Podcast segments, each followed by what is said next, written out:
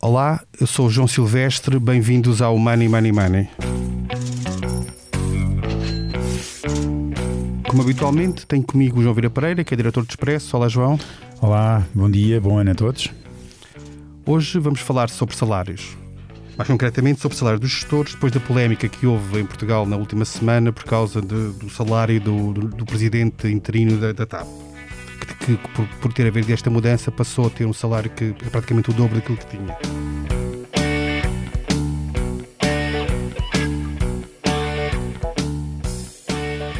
João, tu na semana passada escreveste no Expresso um artigo muito crítico dos críticos deste tipo de, de soluções, não só da, da, específica da TAP, mas também da, dos, só dos gestores em geral, e que devia haver um limite.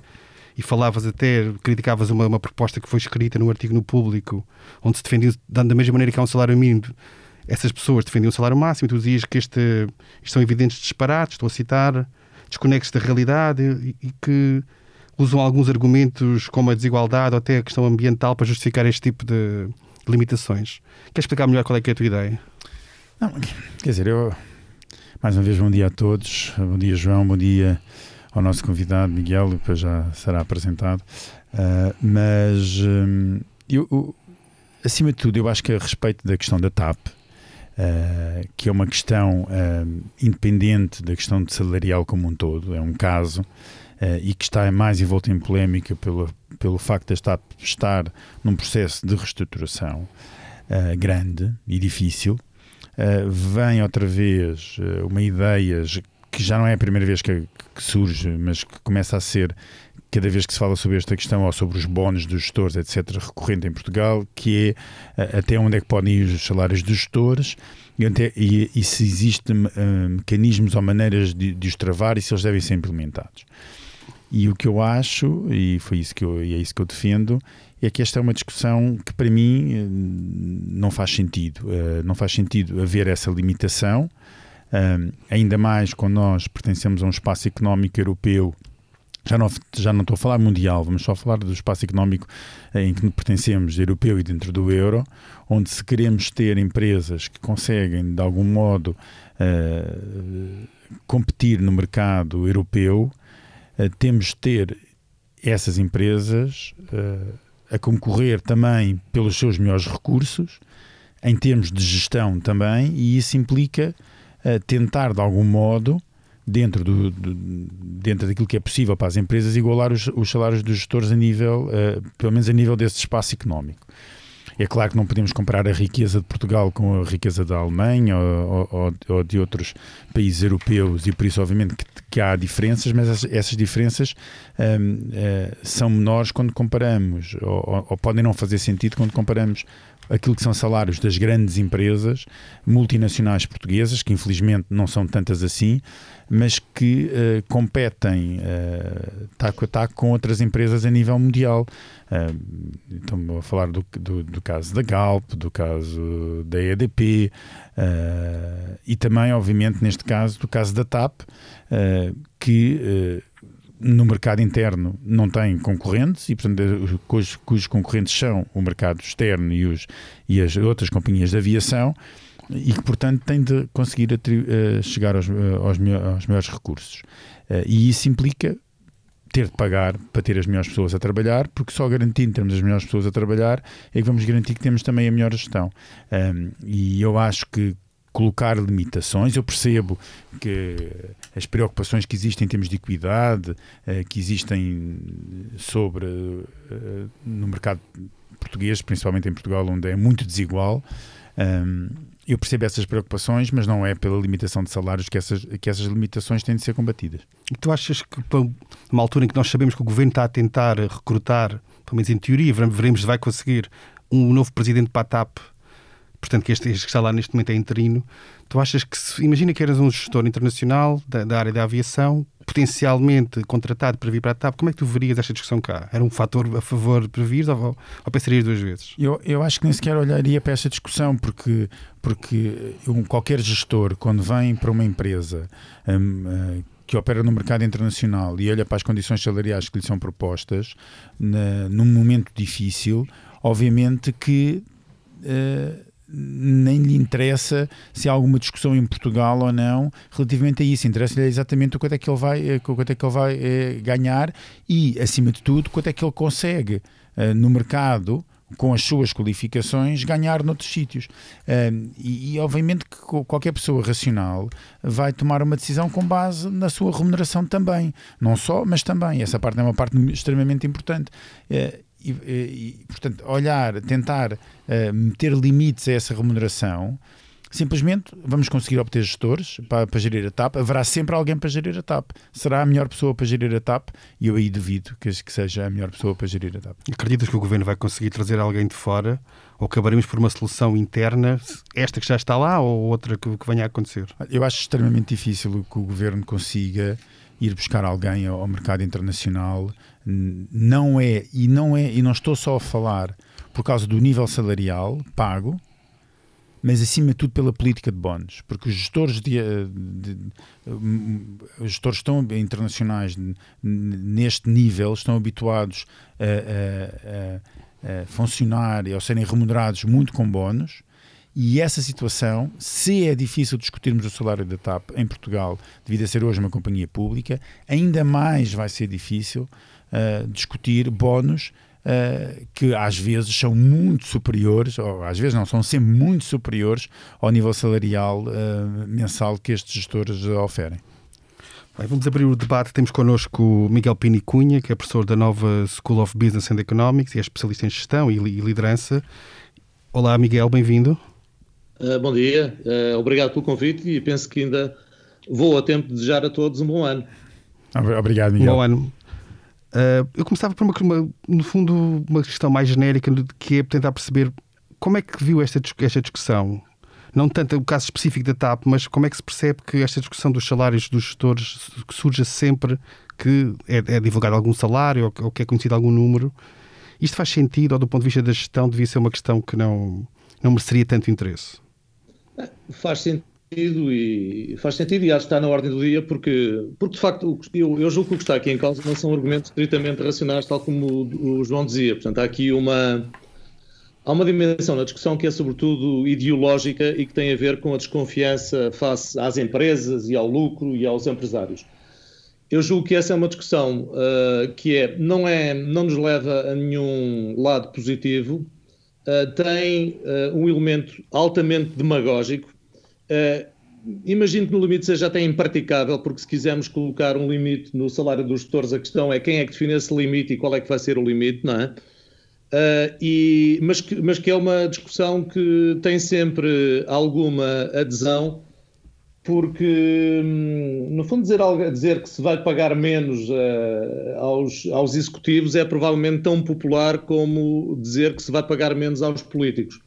Eh, eu já ouvi essa discussão também agora na, na, atual campanha eleitoral, que me parece um argumento tão demagógico como o primeiro. E eu estou de acordo com o João quando ele diz que se nós queremos ter as melhores pessoas a gerir as empresas portuguesas e a gerir o país, então temos de as compensar devidamente. Para ter os melhores, o que devemos pensar é como é que podemos pagar aquilo que é justo uh, e capaz de atrair os melhores e não discutir, eh, discutir como é que se pode pagar menos eh, para poupar algum dinheiro. Como se costuma dizer, muitas vezes o barato sai caro. E acho que esse é um daqueles casos onde potencialmente o barato nos pode sair de facto muito caro. Mas, mas, há vantagens do ponto de vista de gestão e da própria coesão interna das empresas e, de, e da produtividade, no limite, em haver uma maior proximidade entre salários ou um menor leque salarial dentro da empresa? Ou isso é uma Bem, não é questão uma... aqui? Não, essa é uma questão e acho que é uma questão importante. O facto de eu, uh, o facto de eu não, não, não defender, e acho que não é defensável, uh, com, argumentos, uh, com argumentos racionais, a ideia de colocar, por exemplo, um teto máximo aos gestores, não significa que não nos devemos preocupar com a questão da desigualdade. É? A desigualdade é de facto um problema, esse problema não pode ser ignorado, tem consequências para o país, tem consequências para a coesão, para, até para a boa reputação das empresas. Uh, e de facto, nos últimos anos tem havido um, um afastamento progressivo dos salários uh, no sentido do aumento da desigualdade dentro das empresas, entre empresas, etc. Alguma desigualdade há de sempre existir e é normal se for vista como tendo uma justificação. E, portanto, aquilo que eu acho que é importante aqui não é tanto definir uh, o máximo, mas ver como é que o máximo e o mínimo podem progredir de uma forma que seja virtuosa para todos. O que significa que aquilo que nos deve preocupar é como é que podemos aumentar os salários na generalidade e não como é que os podemos baixar. Portanto, eu também li a, também li a peça do João e concordo com um ponto que ele dizia, que o que nos deve preocupar não são os ricos, são os pobres, e o que nos deve preocupar é acabar ou combater a pobreza. Combater a pobreza significa ter melhores empresas, ter empresas que são mais competitivas em Portugal, mas também no estrangeiro, e ter empresas que de facto são capazes de pagar salários mais altos e não salários mais baixos. E daqui a uns anos nós ouvíamos esse discurso uh, de que Portugal era um sítio bom para investir porque os salários eram baixos. Esse é exatamente o tipo de discurso que eu acho que nós não devemos querer se queremos ter uma sociedade mais, uh, mais justa e mais equilibrada. E, portanto, precisamos de quê? De educar mais as pessoas, de as capacitar para os desafios que já estão e para aqueles que aí vêm com a digitalização, e tudo isso implica criar um, fazer um esforço grande para de facto nos levar para cima, aumentar a produtividade, ter melhores empresas, ter melhores gestores, ter melhores trabalhadores, ter melhor tudo. E ter melhor tudo significa pagar melhor e não pagar pior. E que tipo de medidas concretas é dentro da empresa podem ser tomadas para, para conseguir esse efeito, ou seja, essa, esse ganho salarial nos níveis mais baixos e intermédios e estreitando esse fosso que existe, em alguns casos é brutal, noutros não é tão grande, depende obviamente de cada empresa. Que tipo de medidas concretas é que podem ser usadas dentro há, da empresa? Há uma, medida, há uma medida que nós há muito tempo falamos, mas que, que nunca atacámos como deve ser, que é a questão da produtividade. A produtividade em Portugal é relativamente baixa e, portanto, temos aqui um problema sério para resolver. Há investigação internacional que mostra, e isto vem a propósito da nossa discussão, que as melhores empresas, portanto, aquelas que criam mais valor, que desenvolvem as sociedades, são empresas mais bem geridas. E, portanto, o desafio que aqui se coloca é precisamente o de atrair melhores gestores e, de, e no fundo, lhes dar espaço para eles gerirem melhor uh, as empresas. O João há pouco referia o desafio que, com que se confrontará o próximo presidente da TAP. Eu acho que há uma, além do dinheiro, tal como nós dizíamos, há aqui um outro ponto, que é se, se alguém vier com a expectativa de ter demasiadas interferências numa, na execução de uma determinada estratégia, provavelmente o, o projeto é muito menos apetecível do que se houver uma, uma, uma estratégia clara, obviamente com conselhos que permitem, uh, que permitem acompanhar a gestão, mas onde, onde o, o, a equipa de administração não se sinta maniatada por, uh, por objetivos que não são uh, estritamente empresariais. E, portanto, o que é que podemos fazer? Bem, desde logo, uh, atacar uh, as causas da, da, da menor uh, produtividade, nomeadamente a qualificação de todos, gestores e trabalhadores. e depois ter discussões que, que, de facto, para lá daquilo que é, que é popular ou populista ou até demagógico, nos permitam criar melhores organizações. Um, nomeadamente ter melhor governance, que eu acho que o problema, da, o problema dos salários passa por ter governance como deve ser e não tanto por impor uh, limites. Quando eu falo de governance com qualidade, significa ter ter conselhos que de facto são independentes e que introduzem nas organizações uma lógica de, de checks and balances, ou pesos e, e contrapesos, onde é introduzido realismo. Uh, por outro lado, penso que, hum, penso que é importante pensar criativamente sobre soluções que nos permitem fazer subir de uma forma uh, paralela os salários aos diferentes níveis da organização, e há alguns sinais interessantes, nomeadamente nos Estados Unidos, onde na Califórnia há, há, há, locais que estão a introduzir uma política que me parece interessante, que é a partir de um determinado nível de desigualdade entre o topo e a base de uma organização, a organização paga um pouco mais de imposto, o que desincentiva esta desigualdade, onde eu subo demasiado no topo e não subo os salários na, na, na base. Ah, e depois, se quisermos olhar para o longo prazo, eu, eu julgo que uh, é importante, é importante, de facto, o desafio da educação, ter pessoas mais exigentes para podermos discutir estes assuntos com, a, tal racionalidade e não com, soluções uh, fáceis. Eu já agora, se me permitem, uh, eu, eu diria o seguinte, para, para combater esta demagogia que de vez em quando nos toca a todos, e todos nós somos potencialmente muito, muito, sensíveis a ela, eu julgo que para criarmos o país que queremos precisamos de três pilares uh, fundamentais. Um é o Estado, e é por isso que eu acho que a discussão sobre os salários dos políticos também está muitas vezes inquinada com a ideia que deviam receber menos. Eu acho que deviam receber mais. A função é tão exigente e tão importante que estas pessoas deviam ser eh, generosamente eh, pagas por aquilo que fazem.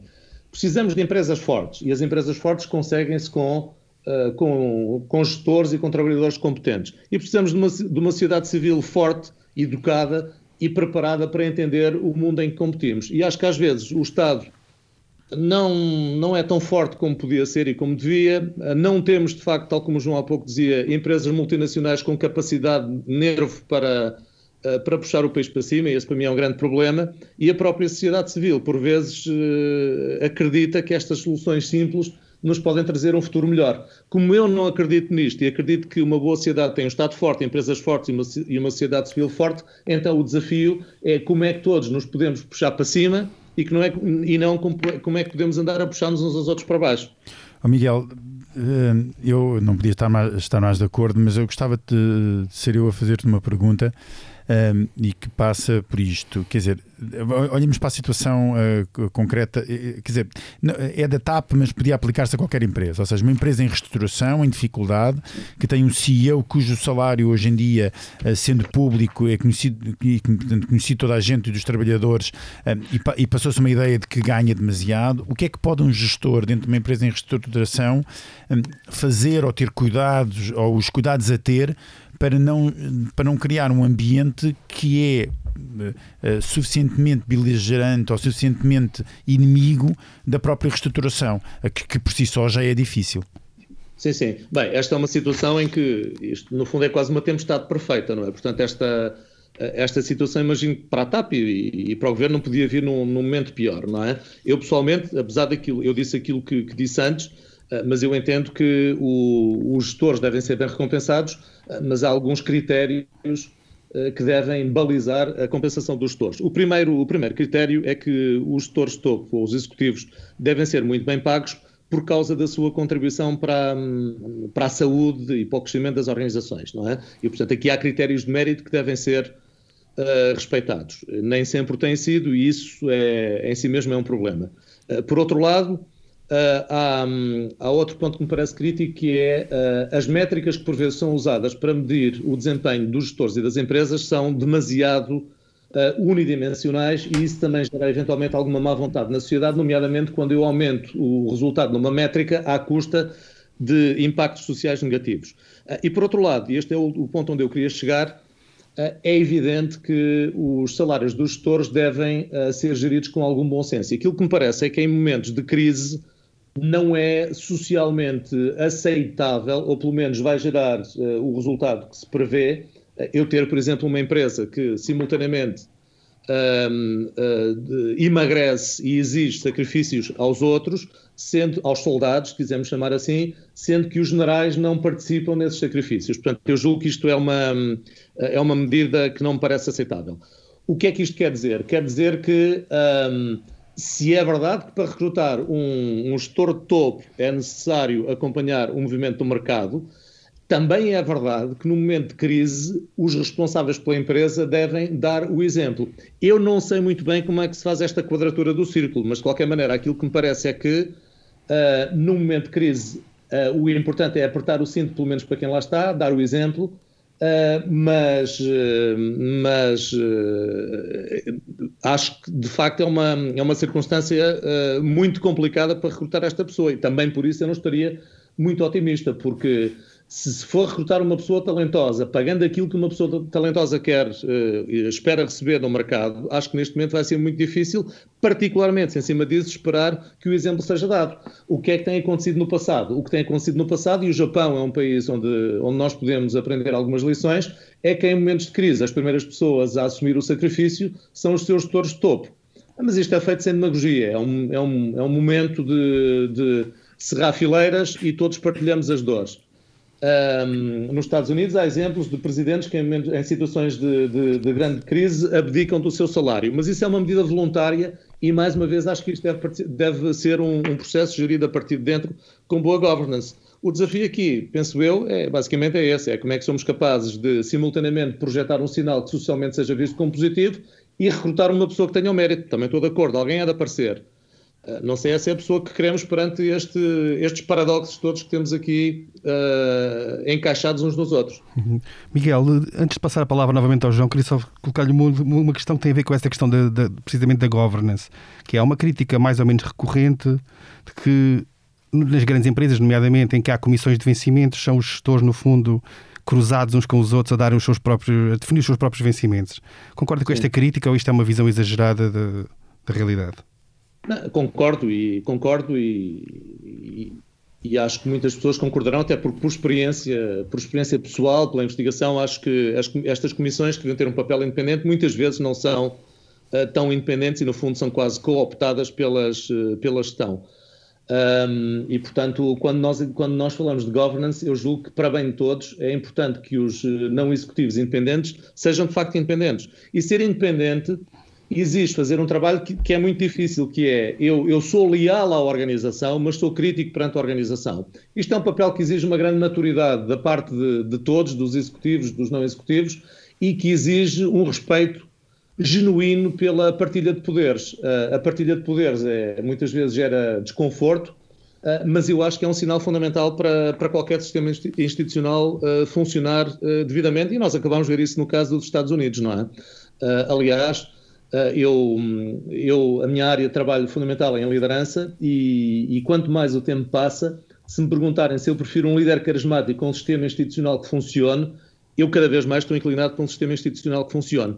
E é por isso que um sistema de governance com bons checks and balances, com pesos e contrapesos, com pessoas independentes que, eh, no fundo, se informam mutuamente, acho que é fundamental para podemos dar um passo em frente. Enquanto isso não acontecer, julgo que vamos andar a discutir estes assuntos sem que o essencial, eh, de facto, seja mudado.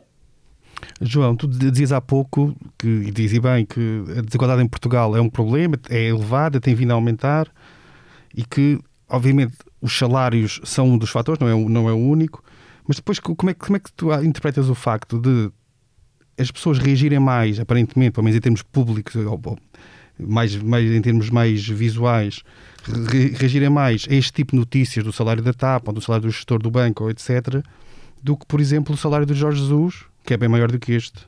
Mas que, pelos vistos, ninguém, esse ninguém contesta. Contesta o Jorge Jesus do ponto de vista futebolístico, mas no, no salário nem por isso. E diz o Jorge Jesus, diz um jogador de futebol ou algo do género. Agora, agora aprecia-me. Nós estamos a gravar na, quarta-feira, a seguir ao debate entre Tiago Menha Gonçalves e André Ventura, e agora aprecia-me utilizar a, o argumento de, de André Ventura. Não vamos trazer o futebol para aqui, não, mas vamos trazer o futebol para aqui. Uh, mas com esta questão, uh, uh, é porque o futebol é um mundo à parte em Portugal. E, portanto, nós, nós permitimos no futebol aquilo que não permitimos no, na, na, no, nos outros, no, em, outros, uh, em outras situações. Isto faz-me lembrar um bocadinho o, o comportamento de, de, muitas pessoas e muitos portugueses ao volante, que quando uh, se entram ao volante uh, e pessoas extremamente calmas até transfiguram-se. Transfiguram-se. e transfiguram-se porque está estudado psicologicamente, em termos de psicologia, transfiguram-se porque quando as pessoas entram ao volante acham que a condução é um contrato, as regras regras de trânsito são um contrato entre, entre as pessoas que circulam e há pessoas que, em termos da sua própria uh, construção moral, acham que quebrar um contrato é, é, é altamente uh, uh, penoso e, e, detestam essa quebra de é contrato. É ofensivo. Não? E é ofensivo. E, portanto, quando, se, quando vem alguém fazer alguma coisa que acham que é essa quebra de contrato, sendo ou não, reagem de uma maneira muito violenta. No futebol existe a mesma coisa. Mas nós, no futebol devido a paixões, permitimos uma série de quebras de contrato que não permitimos no, no, no, noutros sítios. Os salários dos, dos de futebolistas é, é, exatamente isso. Quer dizer, basta recuperar aquilo que aconteceu relativamente à, à, investigação do Futebol Leaks, em que se descobriu, por exemplo, as fugas ao fisco de muitos jogadores, alguns deles dos mais populares do mundo, em que se, em que se até o próprio fisco espanhol, neste caso foi em Espanha, perdoou uh, uh, a esses futebolistas, se calhar aquilo que não perdoaria a um comum espanhol, uh, mesmo que pagasse como eles pagaram as dívidas que ficaram. Que, fi, que ficaram. E, e, se falarmos com as pessoas em, em, em, geral, não há ninguém que vá condenar. Uh, uh, Ronaldo ou Messi por terem. Uh, não, há, há, muitas, há muita gente, muita gente que condena, mas há muitos também que, o, que lhes perdoam. Normalmente são os que não gostam de futebol, perdoam, perdoam menos do que aqueles que gostam. Mas aqueles que gostam de futebol, se perdoam, ah, coitado, deixa lá, lá estar, sem perceber que realmente são pessoas que têm salários completamente acima do normais. Esses sim que se, que se conseguem ficar verdadeiramente uh, multimilionários só pelo seu só, uh, só por aquilo que ganham pelo salário. Mas ninguém e, questiona o mérito deles receberem esse valor, e, ou a justiça desse valor. Não, não, pelo contrário. Acham, eh, se calhar até acham que, que alguns até deviam ganhar mais. Uh, e isso está associado não só, o, não, não só a, a, a, a, questão do futebol e desta paixão louca que existe em Portugal e noutros países uh, pelo desporto, mas quando nós olhamos para aquilo que é praticado em, em, desporto, o futebol nem tem os jogadores mais bem pagos ou os atletas mais bem pagos. Há, há, há há situações em, uh, absolutamente mais, mais, escandalosas que o futebol. Eu lembro-me, por exemplo, do boxe, por exemplo, de, uh, de, em que. Faz um é, combate por ano ou dois. Exatamente, que são com prémios absolutamente inacreditáveis. Ou o futebol americano, por exemplo, com, com salários que, que facilmente ultrapassam os, os, os, do Ronaldo, que já, nós já consideramos bastante altos. E, portanto, isto acontece no, no, no desporto em geral. Um, talvez por, por se pensar que as pessoas que, que a vida do, do, jogador, a vida personal do jogador é curta e pelas paixões uh, uh, que movem. Mas eu só gostava era que, que em Portugal, tivesse, se tivesse, e para voltando aqui a, a, um ponto que, que, que o Miguel Pinacunha tocou, eu gostava que que em Portugal essa permissividade com, com, o, com o futebol pudesse acontecer com os políticos, uh, verdadeiramente. Porque eu acho também que os políticos em Portugal têm salários de miséria. Isto, isto é polémico, eu estou a dizer partindo quando o salário mínimo em Portugal é, é o valor que é uh, e assim uh, verdadeiramente miserável. Mas para a responsabilidade que os políticos têm um, eh, o que eles ganham é verdadeiramente muito pouco. Um, e, e, eu acho que nós não vamos conseguir mudar quem se atrai para a política sem conseguir mudar a questão salarial e não é não, e eu sei que é difícil em termos políticos e populares e populistas mudar, um, eh, abordar este tema para os próprios políticos, mas há soluções. Uh, e uma das soluções, já o defendi em, em, tempos, seria, por exemplo, um atual governo propor alterações dos salários dos governantes, não para uma legislatura, mas para a próxima legislatura e portanto tirava o ónus para não ser juiz em causa própria exatamente, e ia beneficiar os próximos eh, que, que entrassem e, podiam e podia fazê-lo mesmo, mesmo mantendo o mesmo nível de despesa em termos de orçamento de Estado como com uma profunda alteração do sistema eleitoral em Portugal, principalmente do número de deputados da Assembleia da República, que podia ser reduzido e utilizando essa poupança para aumentar os que, os que ficassem. Por exemplo, era só um exemplo. E eu acho que este tipo de, de situações. É, é, é, eu acho que este é um tema, infelizmente, demasiado eh, tabu em Portugal e que eu acho que, infelizmente, nas próximas gerações, ou, na próxima, ou nesta geração e se calhar na próxima, também não vamos debater este tema, mas que devíamos.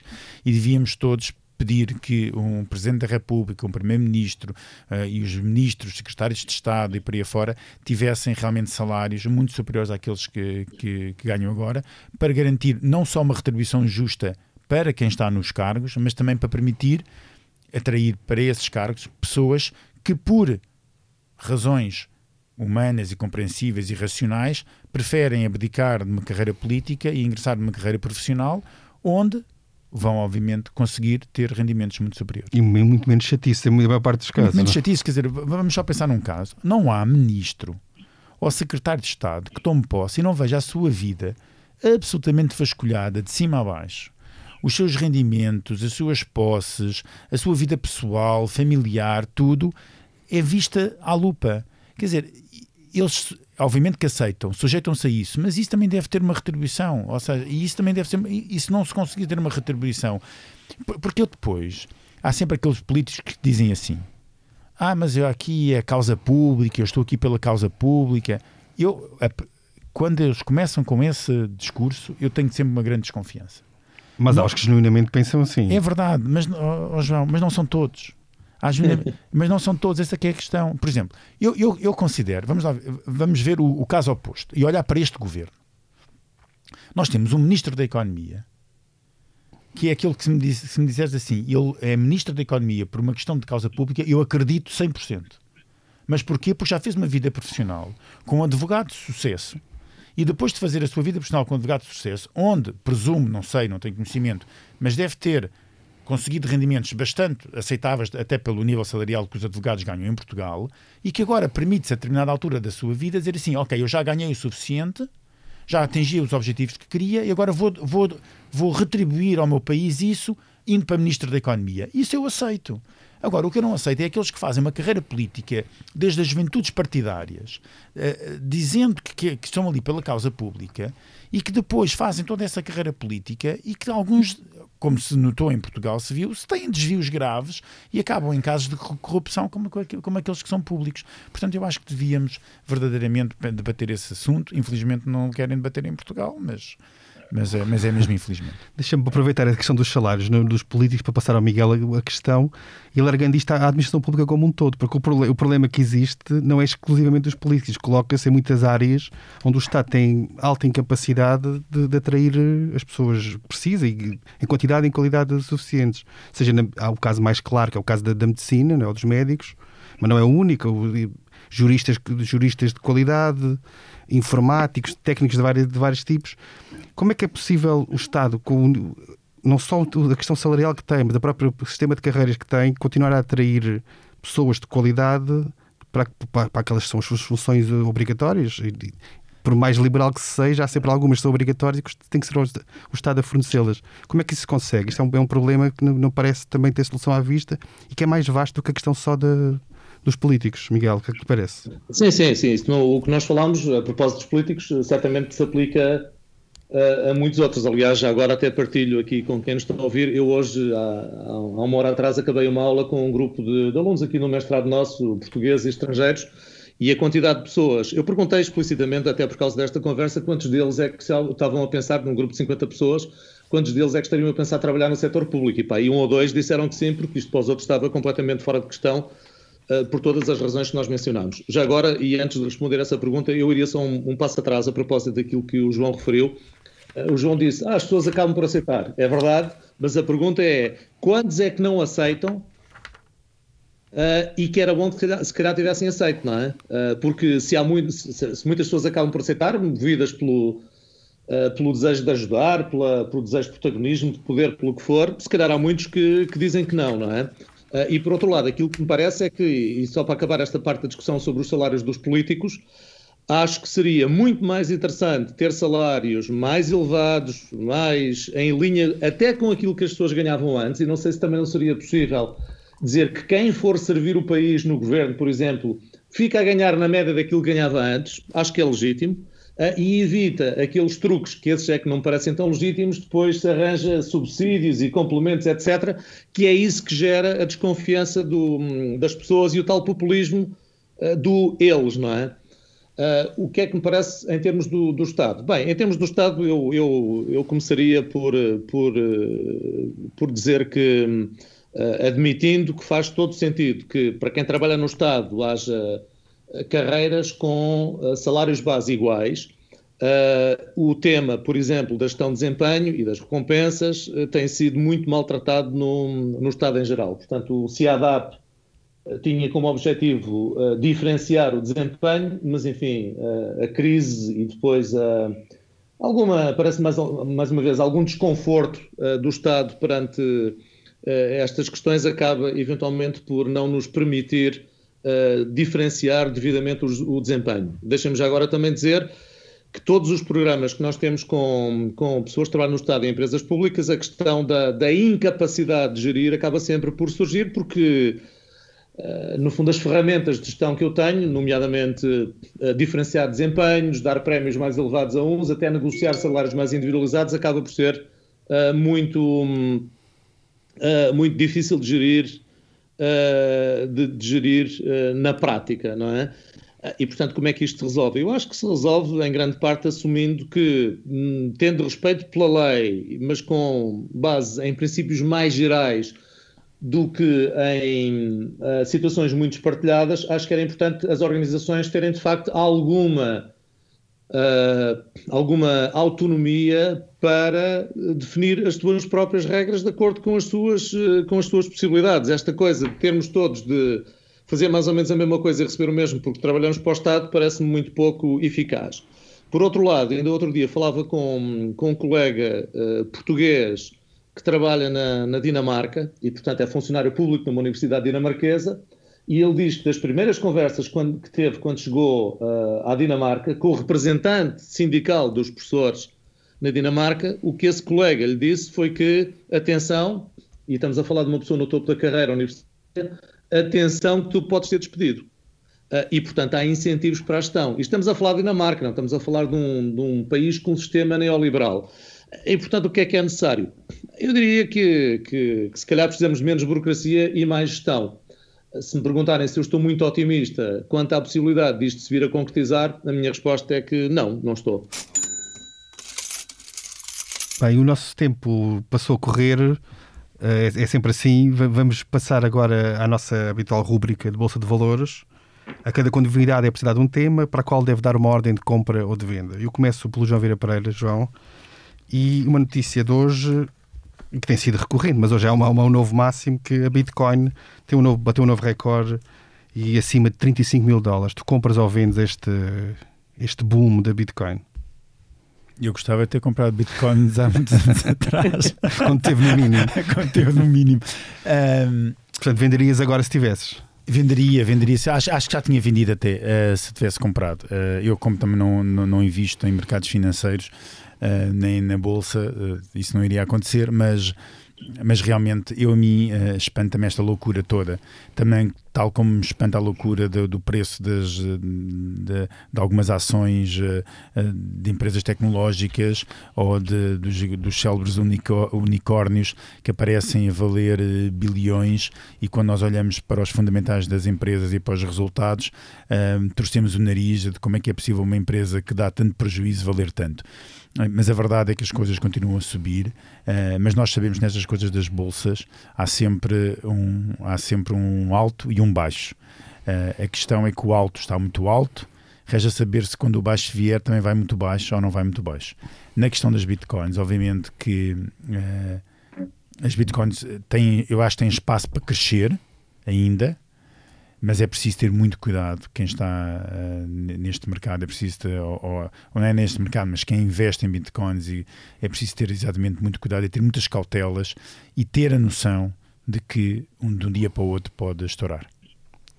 Uh, Miguel, a Cortesia Amorim teve lucro e decidiu dar um prémio a cada um dos seus funcionários de mil euros. Compra ou venda desta ideia? Uh, compro, sem dúvida. Aliás, acho que uma, uma das boas práticas da, da gestão é exatamente essa: é, no fundo, todos percebermos que quando a empresa ganha, nós, eh, nós também ganhamos. E acho que aqui, além do, além do valor monetário, que obviamente é muito importante, acho que é um valor simbólico de reconhecimento do esforço das pessoas e, portanto, parece-me uma política que, que, que, faz todo sentido e às vezes até o que espanta é que não seja o, o normal usado por, eh, pelas empresas em geral. Bem, muito obrigado aos dois. Chegamos ao fim deste, deste episódio do Money Money Money. Foi o 51 a edição esteve a cargo de Ruben Tiago Pereira. Não se esqueça, envie-nos questões e sugestões de temas para o e-mail economia.expresso.empresa.pt. Até lá, tome muito bem conta da sua carteira e proteja-se o melhor que puder. Money,